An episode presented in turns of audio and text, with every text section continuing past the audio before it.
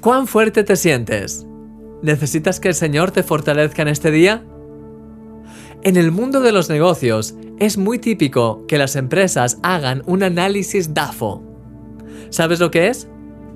Es un estudio cuyas siglas se corresponden a debilidades, amenazas, fortalezas y oportunidades.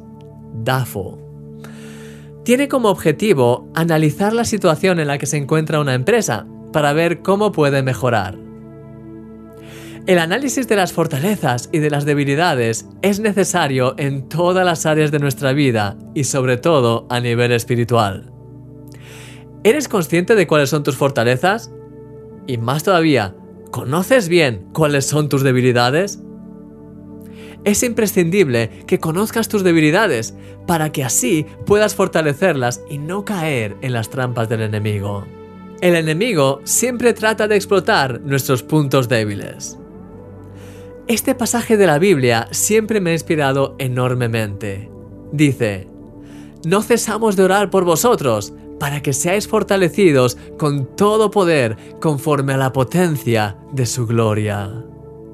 Fíjate lo que dice, podemos orar los unos por los otros, para que seamos fortalecidos por Dios.